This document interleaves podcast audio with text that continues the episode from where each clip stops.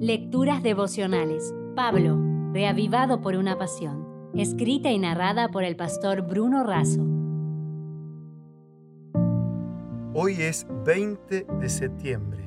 Es tiempo de salir del planeta.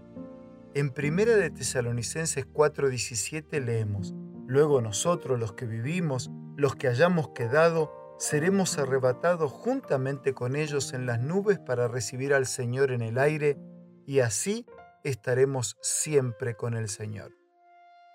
Hace pocos años la prensa publicó algunas declaraciones del gran genio físico Stephen Hopkins, que revelaban su visión sobre el futuro del mundo. Desde luego, sus conceptos no son bíblicos. Es uno de los mayores defensores de la teoría del Big Bang para el origen del universo. No obstante, afirmó, yo veo grandes peligros para la raza humana.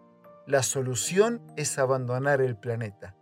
Si los seres humanos no dejan la Tierra en los próximos 100 años, serán una especie extinta.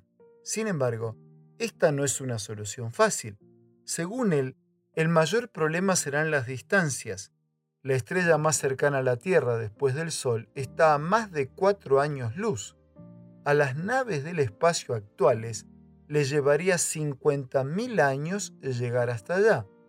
Sus palabras son provocativas y desafiantes, pero muestran que hasta alguien que no acepta la Biblia comprende y anuncia que pronto no habrá vida en la tierra. ¿Cuál debería ser nuestra actitud siendo que conocemos la revelación clara y profunda?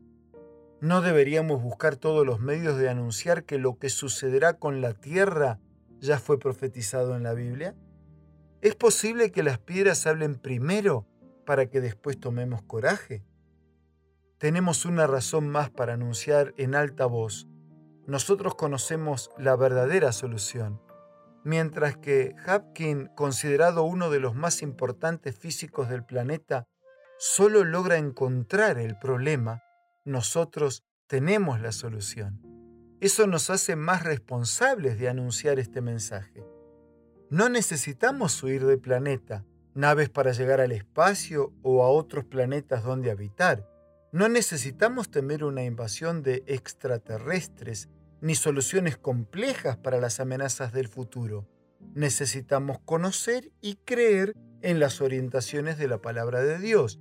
Necesitamos confiar en que Él, el Señor, no retarda su promesa según algunos la tienen por tardanza, sino que es paciente para con nosotros, no queriendo que ninguno perezca, sino que todos procedan al arrepentimiento. Necesitamos poner nuestra esperanza en el regreso del Señor. Entonces viviremos en el cielo por toda la eternidad. De esta forma sí dejaremos el planeta, no por manos humanas, sino conducidos por el Señor. La revelación es clara, solo necesitamos levantarnos y anunciarla. Elena de White escribió, Vivimos en los últimos tiempos, el fin de todas las cosas se acerca. Las señales predichas por Cristo se están cumpliendo rápidamente. Amigo, enfrenta las luchas de este día, amparado en la segura promesa y esperanza. Haz tu parte. Es tiempo de salir de este mundo y entrar en el mundo nuevo para siempre. Si desea obtener más materiales como este, ingrese a editorialaces.com.